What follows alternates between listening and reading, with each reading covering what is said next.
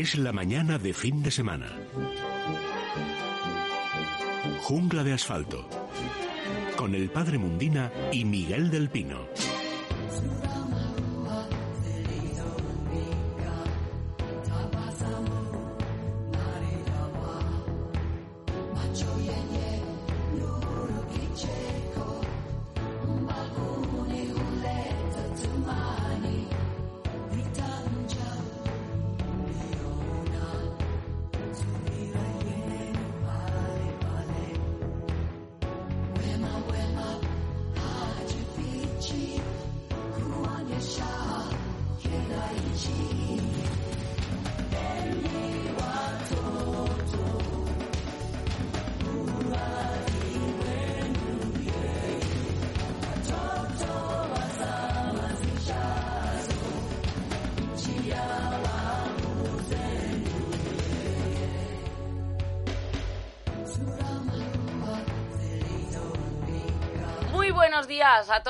Las 11 y 2 minutos, las 10 y 2 en Canarias y de, de paseo. Los eh, niños, es verdad que ya se, se ven algunos. Yo camino de la radio y ya he visto algunos con, con sus cascos, sus, sus patines, sus bicicletas. Diez Rovira, María, ¿cómo estás? ¿Qué tal, Rodríguez Celia? Muy buenos días. Hombre, las comparaciones son odiosas, pero a mí me ha recordado mucho al Día de Reyes. Venía caminando a, a la radio. Cada uno con su juguetillo, ¿no? Sí, iban Claro. emocionados. ¿eh? Se veían muchos patines, muchos monopatines y, y muchas bicicletas y sobre todo muchas sonrisas. Así que que disfruten los niños, claro, que sí. Bueno, María, Mm. cuéntame antes de empezar y de saludar a- al padre y a Miguel, ¿cómo pueden ayudar nuestros oyentes a este medio de comunicación? Facilísimo. Venga. Metiéndose en la página web de Libertad Digital, libertaddigital.com y se pueden hacer socios del club y disfrutar de todas esas ventajas asociadas eh, o gestionando su apoyo, aportando lo que, lo que quieran como donantes. Tienen dos opciones, como te digo, hacerse club de Libertad, Libertad Digital, del club de, de la empresa.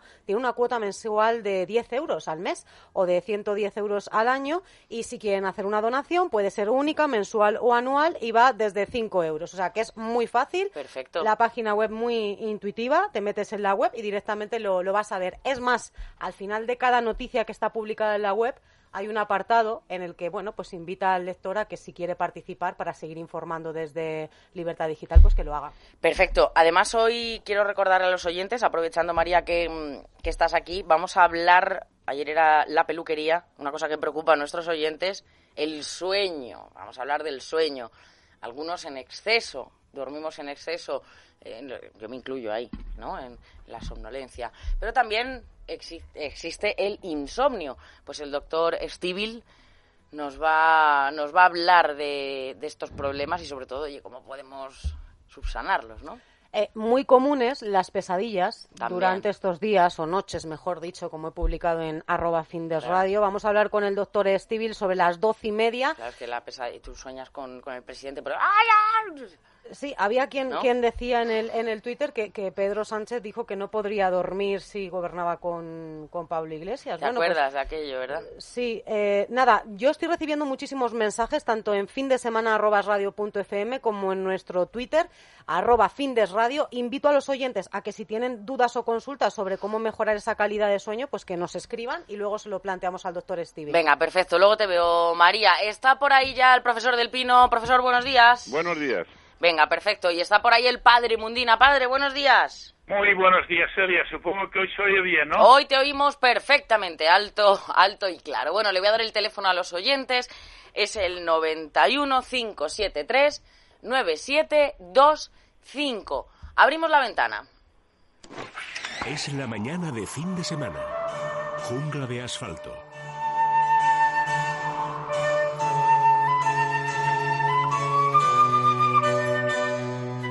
Miguel, ¿con qué vamos hoy? Bueno, pues aquí en nuestra jungla intentaremos hablar de ese, ese milagro editorial que ayer comentábamos de Rafael Serra consiguiendo que Kerkus de a codazo limpio se abra paso ahí entre los, en las cabeceras de las revistas y esté en los kioscos. También nos apetece pues ofrecer cosas amables, amables en medio de tanto horror, ¿verdad? Por ejemplo, esos amigos, algunos excelentes amigos del programa que tienen preciosas páginas web y preciosos blogs donde nos invitan a ver su jardín, ver el caso de Dorda, de Jesús Dorda, ese experto, ese biólogo del Museo Nacional de Ciencias Naturales, y luego pues sé que Ezequiel ah, anda investigando a ver cuántos linces han nacido por ahí en esta temporada. No me refiero a los linces silvestres, sino a los linces del Centro Oficial de Cría en Cautividad, ¿verdad?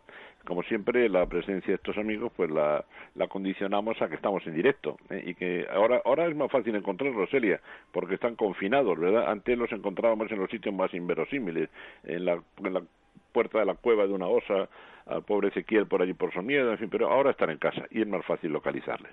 Por otra parte, y yendo ya al tema de, de, la apertura de ventana, pues ayer tuve la mala suerte de escuchar, no lo aguanté del todo, ¿eh? pero un trocito de esa nueva rueda de prensa. Y me voy a permitir volver a utilizar un símil que hace unas semanas ya mencioné, que es el de los pasajeros que tienen miedo a volar en avión, ¿verdad?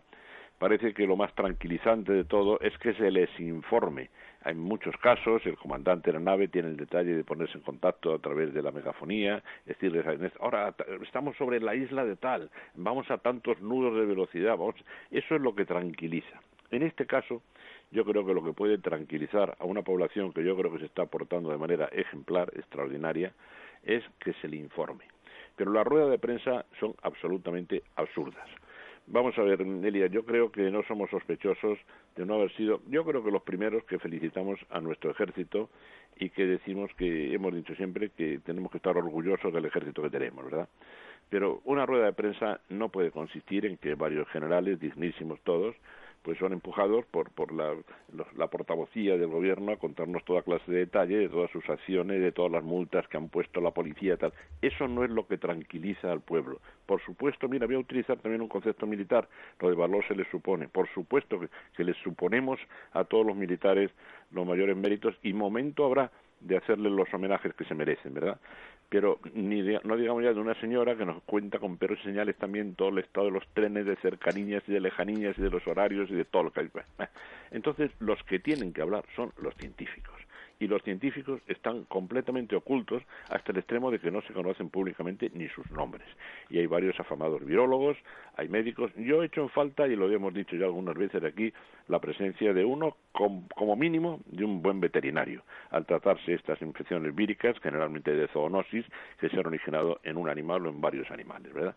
En este sentido, ¿dónde están esos científicos en los que se, en los que se escuda el presidente señor Sánchez. ¿eh? Habla mucho de los técnicos, de los expertos, pero ¿qué diablos son los expertos? Quienes necesitamos que hablen y que nos informen son los científicos y también los divulgadores científicos, para que nos cuenten cuáles son los últimos avances, cuál es la situación real, qué esperanzas están, pueden despertar algunos de los medicamentos que se están utilizando, cómo van las investigaciones para una futura vacuna, ya sé que dentro de muchos meses, características del virus, de su familia, de su, de su asquerosa familia, iba a decir del virus, ¿verdad? Es una, una familia de virus muy ligada a especies como los murciélagos, que nos informen, pero que nos informen los científicos, que salgan de donde los tenga guardados el señor Sánchez y que sean ellos los que nos puedan informar mucho más de las características biológicas y médicas de la, de la epidemia, de la pandemia, que de los horarios de los trenes o de lo que están haciendo los militares. Digo esto con todo los respeto del mundo y dejando bien claro que habrá que hacerles un extraordinario homenaje, porque bien podemos estar orgullosos de nuestro ejército, pero también podemos estar orgullosos de nuestros científicos que están ahí solapados y ocultos por la megalomanía de este divulgador científico, entre comillas, que tenemos por presidente. Bueno, pues queda, queda dicho, Miguel, efectivamente. Vamos a, dar el teléfono ¿eh? a nuestros oyentes, seguramente tengan muchas dudas, algunas no, no han quedado del todo claras y en la medida que, tú puedes, puedes ir despejándolas, así que el 915739725 es esa línea a la que pueden empezar a llamar ya mismo. Las 11 y 10 minutos, ahora sí nos vamos con las plantas. Jungla de asfalto con el padre Mundina y Miguel del Pino.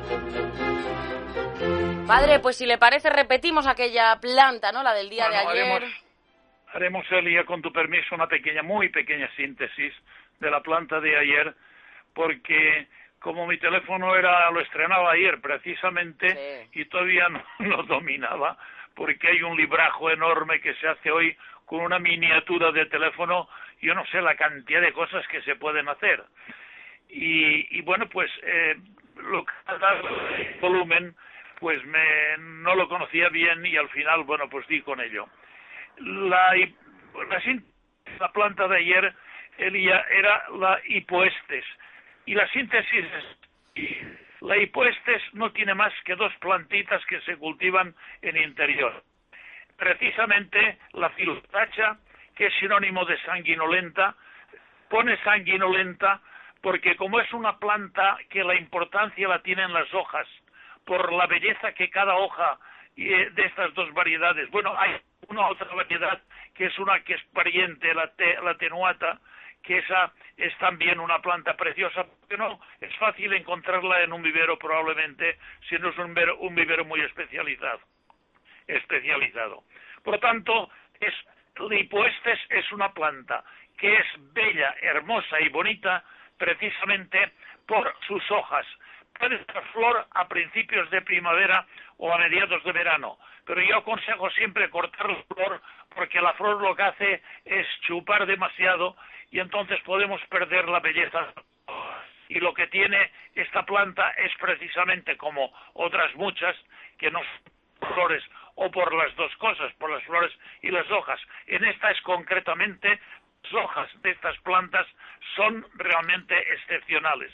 Y los que son aficionados al mundo de las plantas, que lo son de verdad, sin duda alguna todos tienen alguna eh, algún hipoestes en su casa.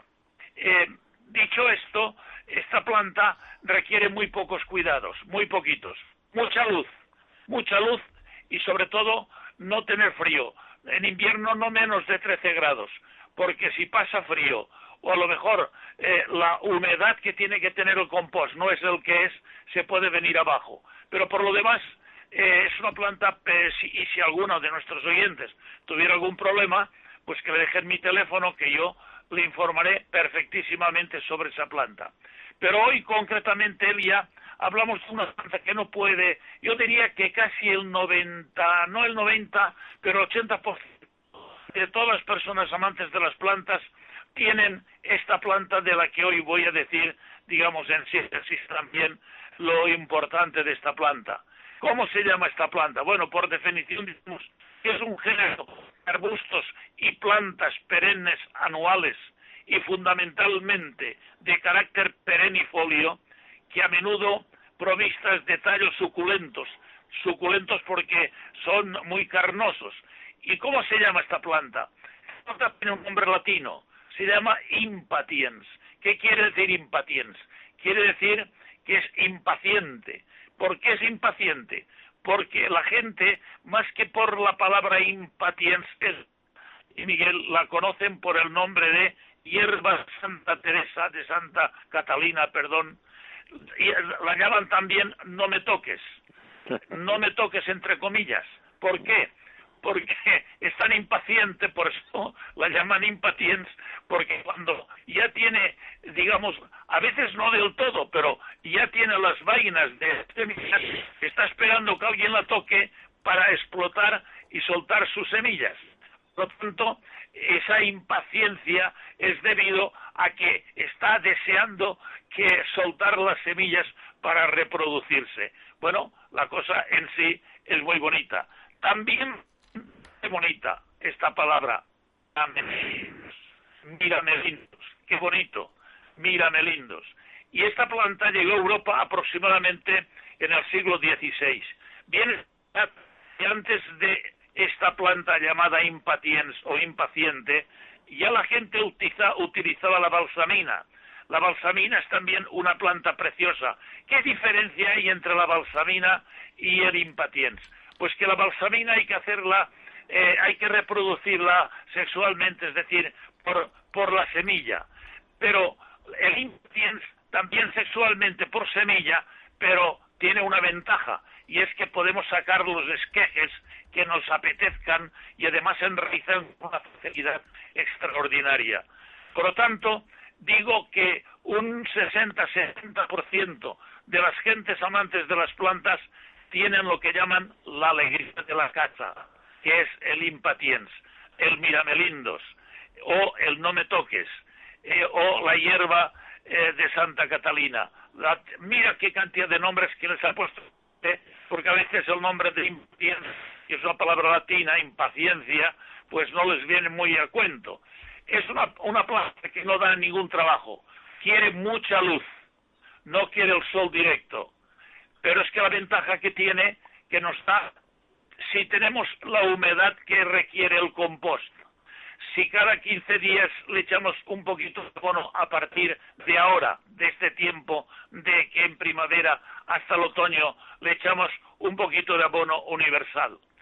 Si tenemos eh, la precaución de que tenga humedad en el compost, bien es verdad que podemos dejar secar un par de centímetros del compost antes de, continuar regando. Cuando vayamos a regar, si vemos que con el dedito abrimos y tiene humedad, esperaremos dos o tres días más para no encharcar la planta. Pero ¿qué es lo que tiene de bueno esta planta? Pues que nos da flor durante todo el año. Durante todo el año nos está dando flor.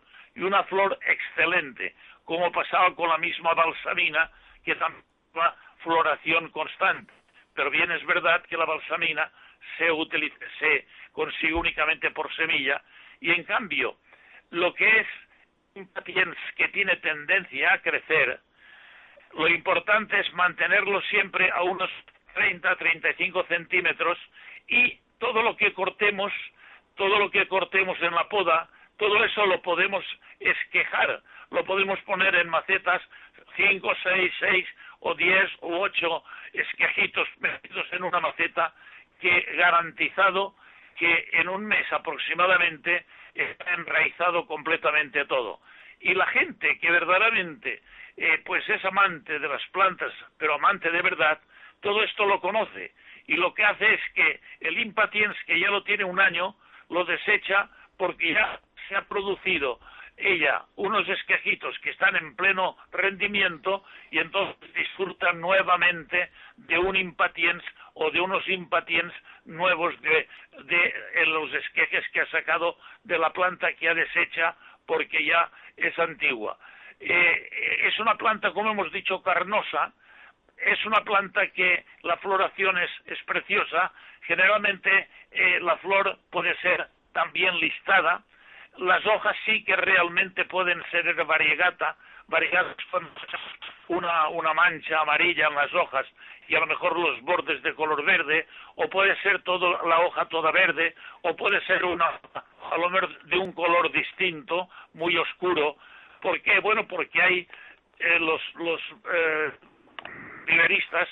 tienen pues eh, la, precaución y mayormente tienen hasta, yo diría que la afición a, a sacar cada año o cada dos años nuevas variedades de impatiens, como también de los lipoestes, que luchan mucho por sacar variedades nuevas, pero los, lipoestes no son tan fáciles, sí lo son más el impatiens. Por tanto, el impatiens, que es la impaciencia por soltar pronto eh, las eh, semillas que tienen las vainas, esto ocurre también con algunas variedades de cactus en los desiertos que están esperando las plantas, digamos, desérticas, esperando que algún pajarito se pose para hacer ¡pum! explotan y a veces echan la semilla hasta un metro de distancia, Elia. ¿Por qué? Porque si al abrir, digamos, la, la, parte donde está la semilla la dejaran caer en vertical, pues cualquier animalito se les podría trincar mientras que si explosiona, la desparrama por doquier, siempre alguna semillita podrá caer en, algún, en alguna hendidura donde se reproducirá ese cactus en el desierto. Pero lo mismo y la misma idea es la del impatiens. Le llaman impatiens, el impaciente, porque pronto quiere semillas de tal manera que cuando la tenemos puesta en jardines de, de, zonas cálidas, como es la parte de la zona de Levante, pues ella misma se va reproduciendo, no hay ni, necesidad de dejar, porque se va reproduciendo y al final hay que incluso aclarar y entregar muchas plantitas. Ya cuando tienen 15 centímetros, 10, 12, 15 centímetros, en macetitas o en pequeños yogures eh, con, composto universal para poderlos regalar a las personas que, que tiene uno alrededor y decir, tenéis para que tengáis el impatiens, la alegría de la casa. Y eso es frecuente en las zonas de Levante. Y es porque esta impaciencia que tiene hace que las semillas las suelte, apenas las toca uno con el dedo, ¡zas! Ya se abren y por lo tanto cuando caen en una tierra en condiciones, pues, ¿qué pasa? Pues que reproducen y salen una cantidad de plantas que hay que aclarar y por lo que he dicho antes, colocarlas en maceta y regalarlas, que siempre es un detalle precioso poder regalar unas plantas amigos.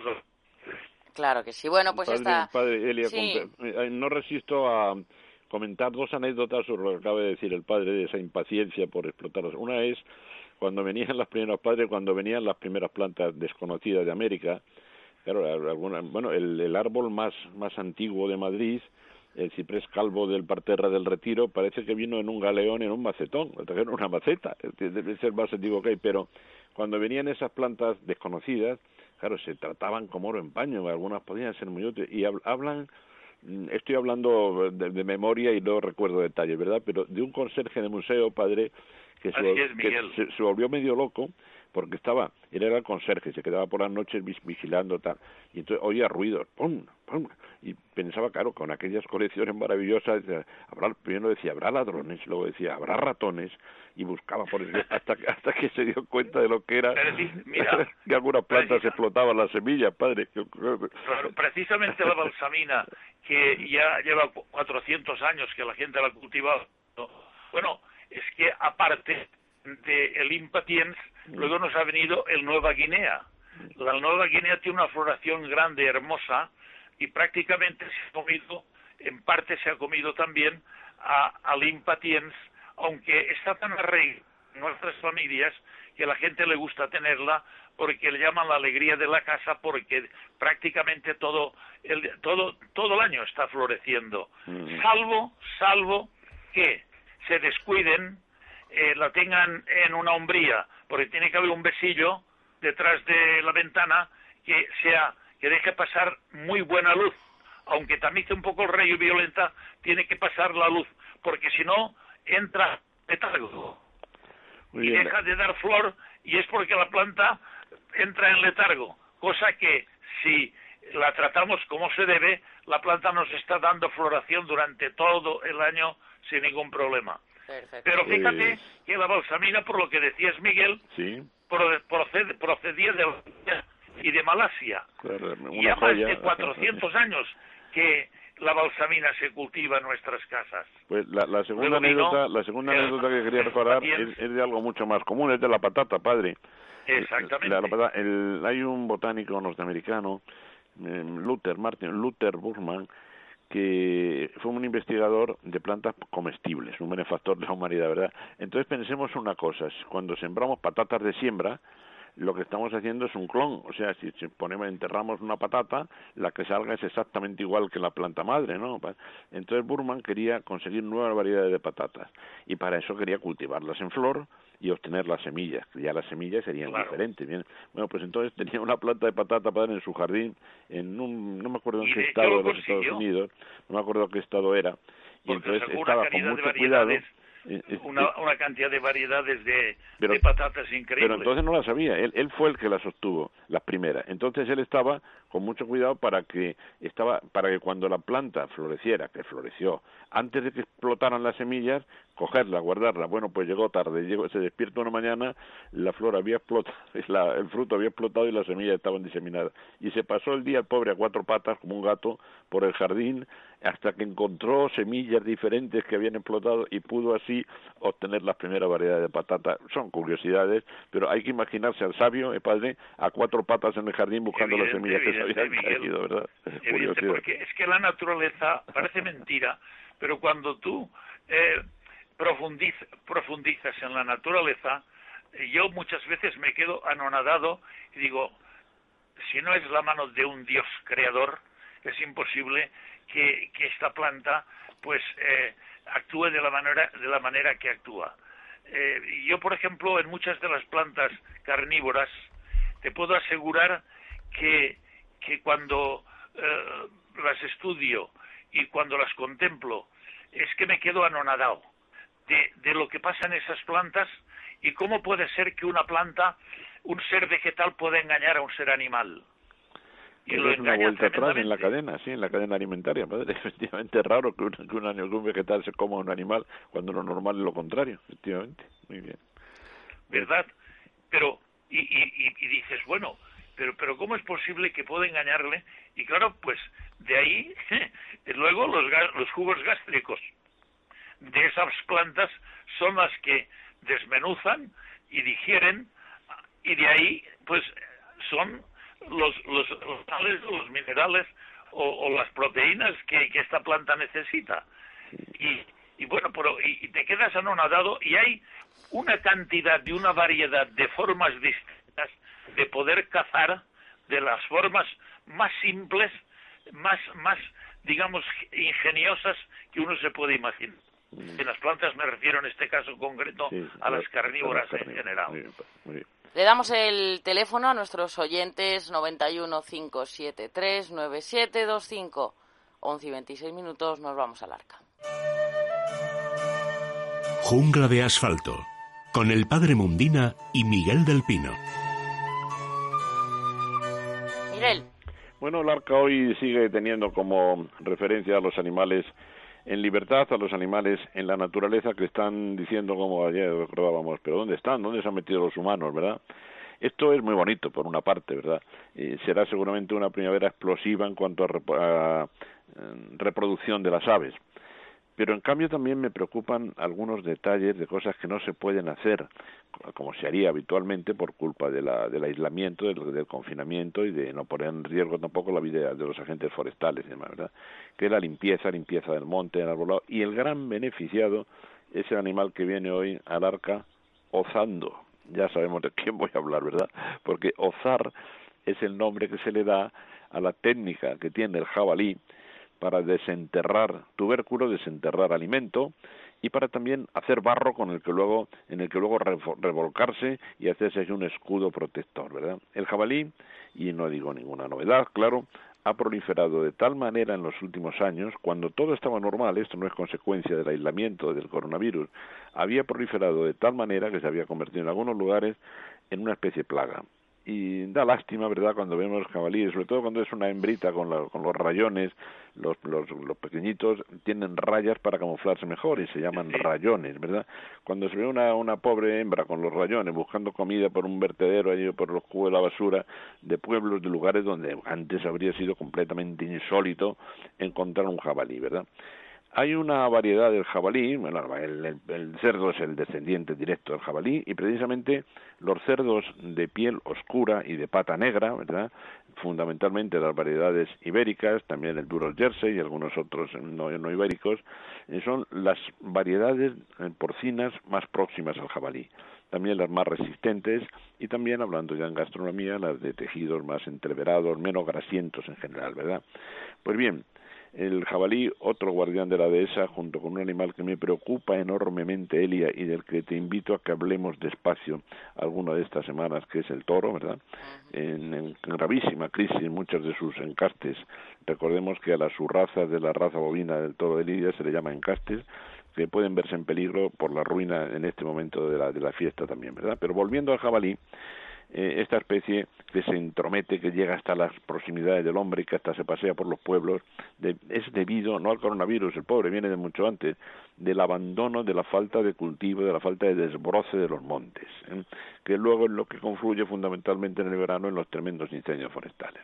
Pues bien, decíamos que el cerdo es el descendiente directo del jabalí y en los últimos años estaba ocurriendo algo que a mí me pareció siempre un disparate y que algunos mm, muy populares, bueno, sin ir más lejos la, duquesa de Alba, ¿verdad? Porque los, los han tenido como animales de compañía. ¿eh? Hablo del cerdo vietnamita. El cerdo vietnamita es un cerdo pequeño, de reducidas dimensiones, muy grasiento, tremendamente grasiento, muy desproporcionado, o sea, no tiene ni mucho menos la, la belleza primitiva que puede tener un cerdo ibérico que se parece más al jabalí, ¿verdad? Pues esta especie, vamos a recordar algo, está prohibida, es decir, su tenencia como animal de compañía está prohibida. Y fundamentalmente es porque, claro, un lechoncito de, de, cerdo vietnamita, qué gracioso, ¿eh? además a mí me gustan mucho las novedades, dicen algunos, yo la tengo en mi jardín, ¿qué tipo de perro tiene? No, yo tengo un cerdo, pero bueno, forma de llamar la atención, ¿verdad? Sin embargo, se empezaban a producir los suficientes escapes como para que haya ya hibridaciones importantes con el jabalí en los montes, ¿verdad? Esto es una de las razones, aparte de las higiénicas, de que no puede ser un cerdito, un animal de compañía lógica, ¿verdad? Las que han hecho eh, que se incluya a esta especie en las listas de animales que no pueden mantenerse como mascotas y escarmentemos en cabeza ajena, ¿verdad? Mira, cuando tenemos un problema como el del confinamiento actual, donde los animales de compañía pueden ser una delicia y te pueden animar, a mí me está pasando con mis pájaros, sin ir más lejos, ¿verdad? Que se me hace corto las horas del día para cuidarlos y para disfrutarlos. Pero si por, por ese amor a la novedad hemos tenido, hemos caído en la tentación de tener mascotas no adecuadas, mascotas exóticas, mascotas raras, en este momento pues son un problema que nos sirva de escarmiento para el futuro. Perfecto. Bueno, pues con, con esa reflexión, Miguel. Por cierto, eh, nuestros amigos de Menforsan, vamos a recordar, continúan también activos en esa web y podemos pedir muchísimos productos. Pues mira, en, este momento, sobre todo, están dedicados al tema mm, a través de laboratorios Bilper y de sus sesiones de la desinfección, ¿eh? de la desinfección. El doctor Picabea pues atiende el chat y pueden pueden ponerse en contacto con él, pero en este caso queremos dejar, digo queremos porque yo hablo con él toda la semana, le mando por cierto un abrazo desde aquí, y queremos dejar bien claro una cosa, que para, para que no haya ninguna duda y para que se vea también que aquí eh, en Enforzar y nosotros hablamos muy claro, ¿verdad? Me voy a referir a las toallitas, esas toallitas más útiles que nunca, tanto para limpiarnos las manos cuando nos acaricia como para, limpiarle a él porque hay, más proximidad que nunca ahora el hociquillo. Llevar siempre esas toallitas húmedas que no son desinfectantes, son higienizantes. Esto es lo que quería aclarar muy bien, ¿verdad? Porque así me lo dicen los Picabea. No hablamos de desinfectar, para eso están los geles, para eso está el jabón, para eso están muchas cosas.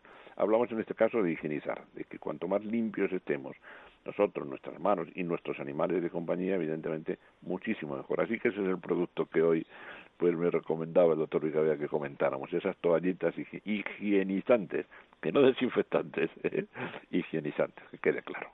Perfecto. www.menforsan.com. 11 y 33 minutos. Eh, nada, una pequeña pausa y enseguida volvemos. Tenemos muchas entrevistas y, por supuesto, el consultorio de nuestros oyentes. Jungla de asfalto. Con el padre Mundina y Miguel del Pino. ¿Quieres que tu mascota esté guapa y se sienta bien? Menforsan, la marca líder en cosmética natural para tus mascotas, soluciona todas las necesidades de higiene y limpieza de nuestros fieles amigos. Todos los productos Menforsan están registrados y garantizados por Laboratorios Bilper, fabricante homologado y certificado desde 1958. Puedes encontrar los productos Menforsan en pajarerías, tiendas especializadas y clínicas veterinarias. Descubre los productos más naturales y el catálogo más completo del mercado. www.menforsan.com ¿Quieres tener la universidad en casa? En la Universidad Católica de Ávila puedes estudiar con un verdadero sistema de enseñanza B-Learning y las herramientas del aula virtual. Al igual que un alumno presencial, participarás en las clases en directo, podrás interactuar con los profesores y compañeros y consultar todo el material audiovisual. Consigue tu beca. Estudia con nosotros arroba ucavila.es. Colacel Antiox es único. Colágeno puro antioxidantes y vitamina C que ayudan a mejorar la piel y las articulaciones. Colacel Antiox de Laboratorios Mundo Natural. En parafarmacias y parafarmaciamundonatural.es.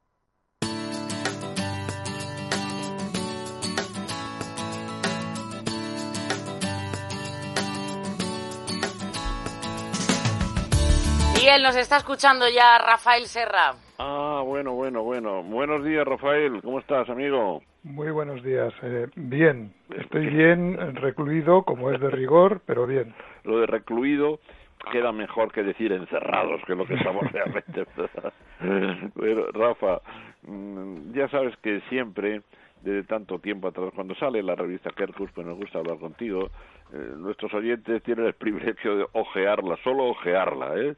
Luego al kiosco que hay que apoyar este tipo de publicaciones. Pero yo francamente temía por ella, ¿eh?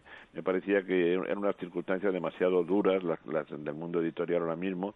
Yo digo, pues, pues, pues a ver si se va a cortar aquí esa gloriosa colección que yo tengo completa, pero no, ¿verdad?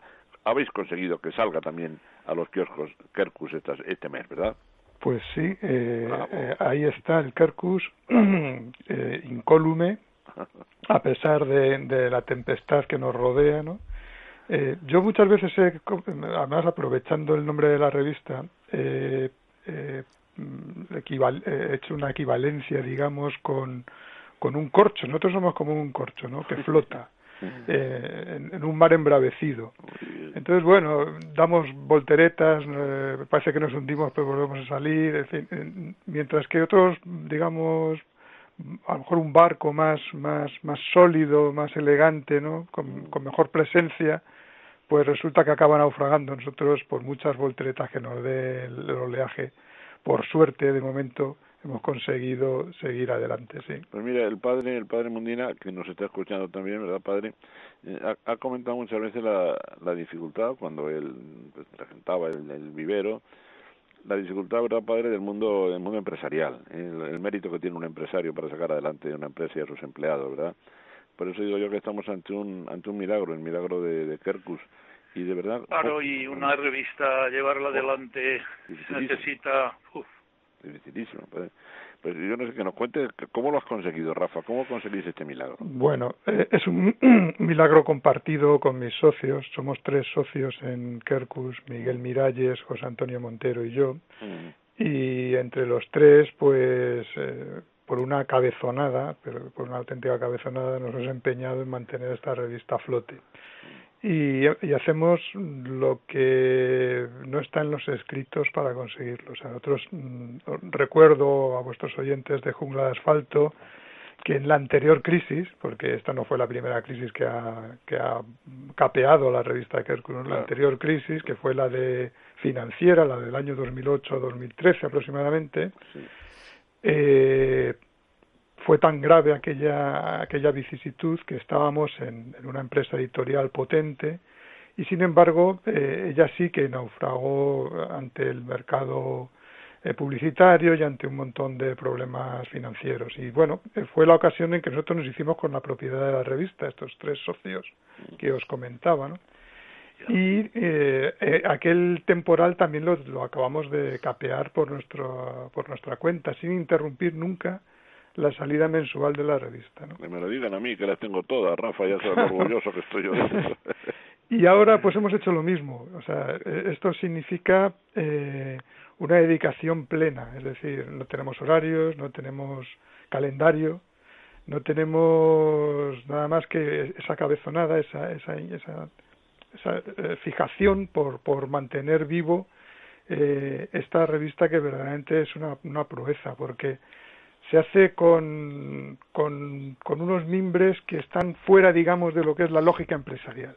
O sea, esta revista no funcionaría al uso. Eh, funciona así, funciona en plan artesanal y con tres personas muy dedicadas a ella y dispuestas a hacer lo que haga falta para que sobreviva. Ese, ese es el, truco de Kerkus. Pues nos parece admirable. Y ya te pido, Rafa, ya que estás aquí con nosotros, hombre, ojeanosla un poquito, esta, esta revista que yo creo que hay que poner en un marco por las dificultades con que... Conozco revistas muy importantes, no voy a decir ningún nombre, ¿eh? Mm, que, que, no han podido salir, que han tenido que limitarse y bendito sea al, al mundo del, de Internet, salir, salir por Internet, ¿verdad? Pero estar ahí en el kiosco, ojeanos un poquito, portada, a ver qué portada habéis preparado. Estamos hablando del número de abril, que es el mes en el que estamos, sí, sí. estamos hablando del número de mayo. Yo creo que ya del de mayo, que no si nos puedes adelantar algo del de mayo. Por supuesto, encantado, sí. El de mayo yo eh, calculo que estará eh, esta semana que viene ya en los kioscos, porque eh, los kioscos siguen abiertos. Eso sí, hay que por cierto, hay que agradecérselo mucho también, ¿eh? Mm. Hay que agradecérselo mucho también a los, a los kiosqueros, no sé si es correcta la palabra, que están ahí dándolas todas con sus guantes y su mascarilla, los pobres, vendiendo muy poquito, pero pero sirviéndonos, ¿eh? Es un, punto de, de, servicio y muy de agradecer. Venga, ¿y qué, qué va a aparecer? Vamos con la portada. Mira, la portada del número de mayo sí. es un impresionante adulto de quebrantahuesos en vuelo. Bravo. Es un sabéis que es nuestra carroñera. No sé una de las tenemos cuatro la suerte de tener cuatro rapaces carroñeras en España.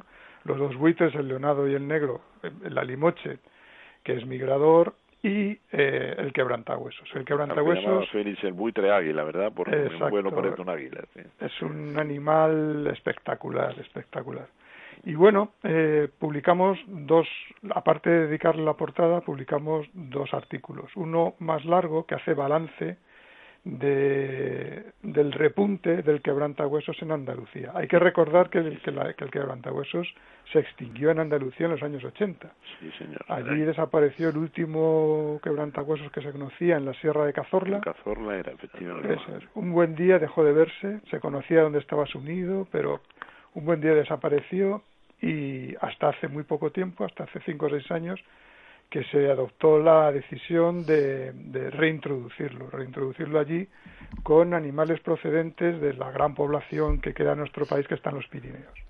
Que también estuvo a punto de extinguirse cuando yo empezaba en esta en estos mundos de la divulgación y tal. yo estuve visitando un nido que había junto a San Juan de la Peña, junto al claustro de San Juan de la Peña, y el guarda que lo vigilaba estaba desesperado porque venían y le robaban eh, coleccionistas de otros países de Europa robaban el huevo y tal. En fin un verdadero mártir de la naturaleza allí también.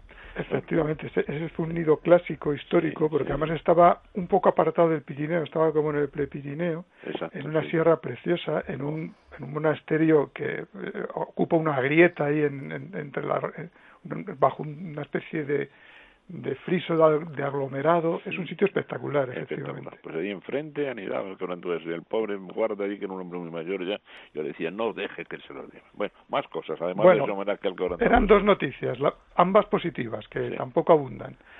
El balance en Andalucía, que es positivo, es decir, ya llevamos después de varios años de, de, de reintroducciones y de y de cría eh, mediante crianza silvestre, lo que se llama hacking, y ya han empezado a criar también, eh, digamos espontáneamente, los que se fueron soltando por allí. O sea, eso va, va bien, va, tiene buena pinta. Y la segunda noticia positiva es que eh, esta vez, de forma más casi espontánea, ha criado la primera pareja de quebrantahuesos en, en, en muchos años, en muchos, muchos años, en los picos de Europa. Bueno, bueno, bueno, bueno. Pues no perdemos el buitre águila. Bueno, tampoco nos desglose mucho, que, que, lo lean, que vayan al kiosco. no, esto, esto es un aperitivo, un aperitivo. Hay muchísimo material para... Danos dos titulares más, por ejemplo, de dos grandes artículos que van además de este. Pues mira, el, dedicamos también mucho espacio en este número a las mariposas. En ah. concreto, a una mariposa bastante rara, bueno, tan rara que se, se descubrió hace muy poco tiempo es, eh, se llama la mariposa eh, Eucloe bazae. Ese es el nombre científico. Se llama así porque solamente está en, en Baza, en la cuenca de Baza, una zona bastante desértica, esteparia, subesteparia, ¿no? de la provincia de Granada. Y es una, una, una mariposa discreta que fue descubierta casi de forma accidental por un entomólogo italiano que volvía de Marruecos, volvía a hacer un trabajo de campo en Marruecos, volvía en coche a Italia, pasó por Baza, como todo naturalista, para un rato ahí a echar un vistazo, y descubrió una mariposa que él pensaba que había visto en África. Y la, identificó mal, la identificó como aquella mariposa africana. Y luego, posteriormente, eh, cuando se ha conocido mejor, se ha visto que es una especie independiente de la africana. Y en España solamente tenemos dos poblaciones de esta, de esta mariposa. Una ahí, en Baza, en Granada, y la otra está en Los Monegros. No hay más. De esta, de esta Eucloe bazae, que se llama, que también se le ha puesto pues un, un, un nombre vulgar, que, que, bueno, pues trata de describir. Es, es una mariposa verdecita, pequeña, ¿sabes? Que casi con un color esmeralda. Es muy, los machos son muy llamativos, mm. muy llamativos, digamos, en un entorno tan tan austero como puede, como los, los sitios donde vive, ¿no? Qué bonito, Rafa. Bueno, pues nada, el resto, el resto pues al kiosco, al kiosco y que lo busque. Y por nuestra parte, pues darte de verdad la, la enhorabuena y, todo el ánimo que podamos. ¿eh? Pues Porque te agradezco, muchísimo, te agradezco muchísimo la llamada y eh, el, el, hecho de preguntar por, por la salud de Kerkus que de momento pues está está muy fuerte hombre sí da gusto verla. Un fuerte abrazo Rafael gracias. Gracias a vosotros. Fuerte abrazo. Venga vamos ya con los oyentes. Tenemos a Floren de Valencia tiene una duda para el padre Mundina. Floren buenos días. Hola buenos días. Buenos días mujer le estoy escuchando. hola buenos días padre Mire, quería hacerle una preguntita. Yo tengo una casa de campo, una casa en el monte, y por circunstancias eh, ajenas a nuestra voluntad no hemos podido podar nada de lo que hay allí. Allí tenemos muchas plantas, arbolitos de baja altura. ¿Pasa alguna cosa o puede estropearlos si se les poda ahora a finales de abril? Bueno, usted dice podar. Sí. Me ha hablado de podar, ¿verdad? Podar, sí. podar. Bueno, pero pode aquello que realmente esté desgarbellado. Es decir, si nosotros tenemos una planta que viene una rama para aquí, la otra para allá, pero desniveladas, podemos hacer, podemos hacer una poda nivelando, digamos, esas plantas para crear un matorral mucho más compacto y mucho más unitario. Eh, ahora, desde luego ya, si está en un lugar frío, todavía, pues bueno, pero ya ha empezado a mover la savia y por lo tanto podar, pues todo lo que sea limpiar aquellas ramas que, que están pues maltrechas o amarillentas, bueno, lo que sea una limpieza de las plantas que usted tenga, puede hacerla, pero una poda en plan serio ya está movida la savia, porque hemos entrado ya en la primavera y la savia ya está movida. Pero lo que es la limpieza la puede usted hacer.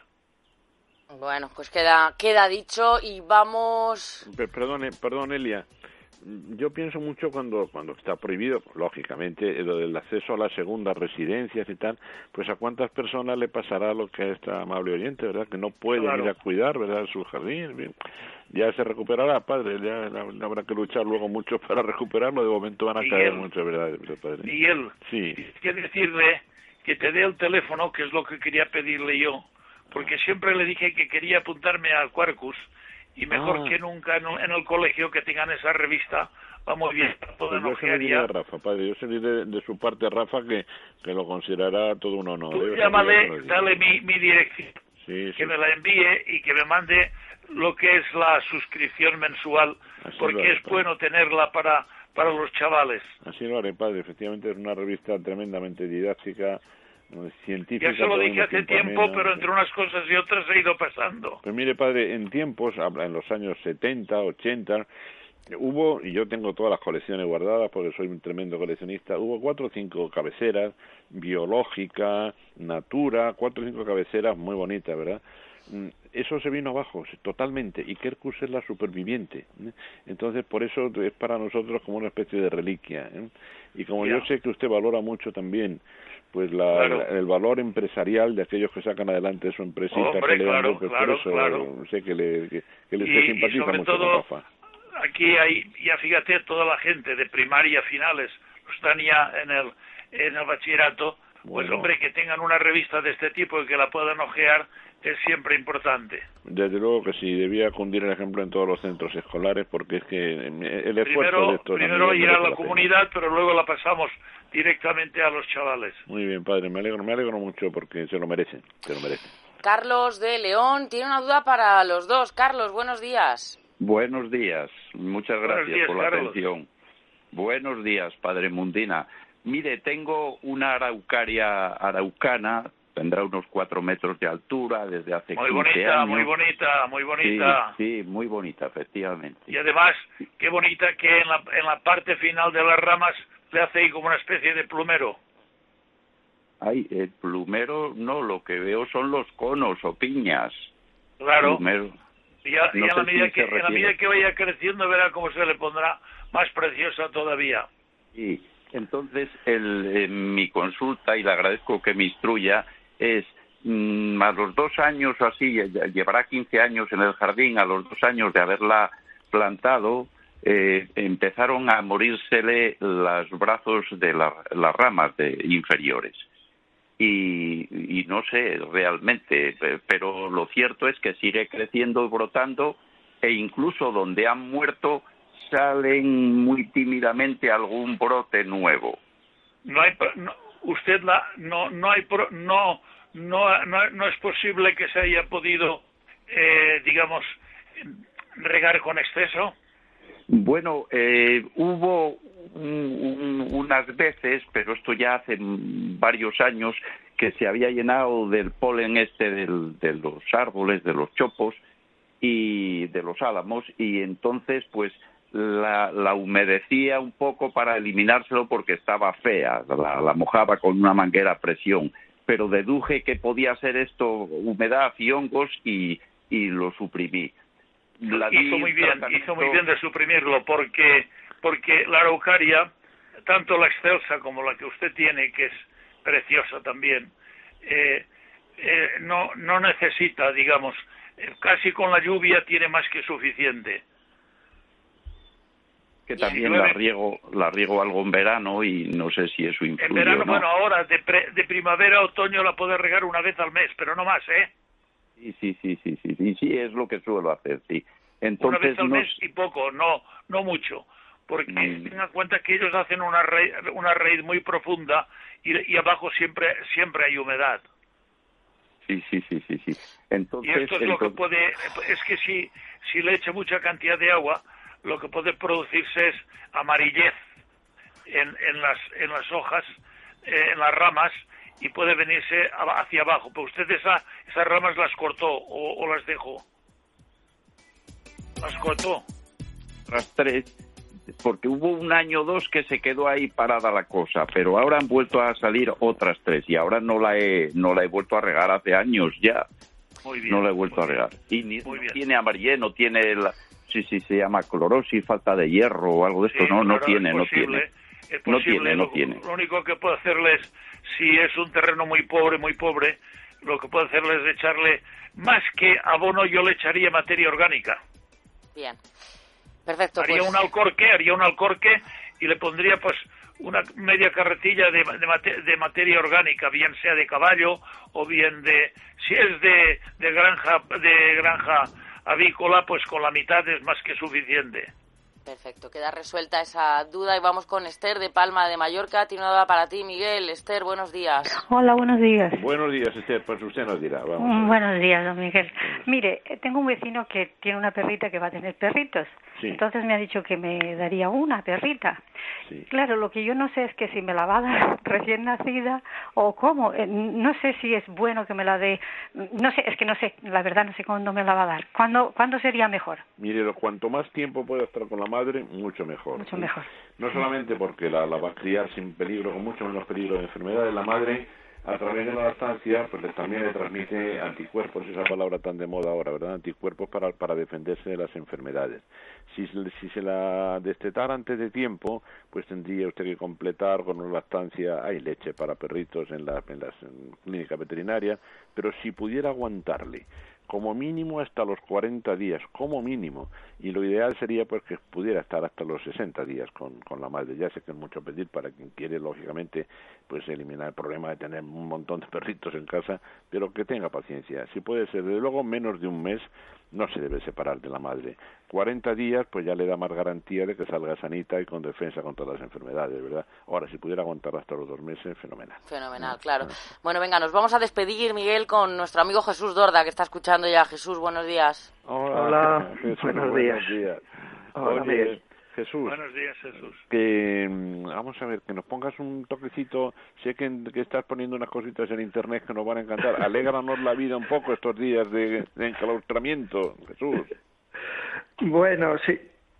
Como, como decías antes en el blog, estoy, estoy poniendo un poco lo que se ve desde la ventana, ¿no? Hay muchos naturalistas que en las redes sociales están fomentando eso, que yo creo que, bueno, se dice que ahora que no salimos de casa, que los, la, los animales están invadiendo las ciudades y tal, no sé qué. Yo creo que no es tanto así como que lo estamos mirando más. Muy ¿no? bien, muy bien dicho. muy bien dicho. Y, y, y, en cierto modo, bueno, pues eso es lo que, lo que intento en, en el blog, eh, mostrar un poco en qué cosas se, se pueden fijar. Eh, en, en, esta semana he, pues, he hablado de los gorriones, que, porque yo creo que son los más comunes, y luego ya iré ya iré hablando de otras especies que aparecen por aquí como las tórtolas los los mirlos etcétera no Qué difícil debe ser para un gorrión, el pobre, cuando nuestros canarios, yo tengo algunos que tienen 12 años y están estupendamente, qué difícil debe ser para un gorrión llegar a los 3 años en libertad, ¿verdad? cuántas dificultades. Oye, que no se nos vaya el santo al cielo, como diría el padre, ¿eh? A ver, nombre de la, del blog para que lo encuentren nuestros, nuestros sí, bueno, el blog se llama Notas de Campo y Jardín y en cuanto pongan eso en Google les va a salir ya directamente. Un, querido amigo también, José Ignacio Pardo de Santillana, el director del, del Zoológico de, Santillana, tiene un libro muy divertido, se llama Memorias de un gorrión. Sí, sí, lo he leído. muy, muy, gracioso y muy gracioso sus vídeos, que tiene unos vídeos en YouTube muy bonitos de, de anécdotas del zoo de Santillana. Eh, Elia, tomamos nota, a ver si lo podemos invitar una próxima semana. ¿eh? Perfecto, pues tomamos nota, claro que y muchísimas gracias a Jesús, Jesús un abrazo, gracias. Un abrazo. Bueno, pues hasta aquí llegamos, nos, nos despedimos. Miguel, volvemos el fin de semana que viene. Aquí estaremos, hija, aquí estaremos. Un fuerte abrazo, padre, un abrazo. Adiós, padre, adiós. Igualmente, pasar buen día. Igualmente. Bueno, nada, unos consejitos y enseguida volvemos porque hasta la una y media continúa la mañana de fin de semana. Hasta ahora mismo. Jungla de asfalto, con el padre Mundina y Miguel del Pino.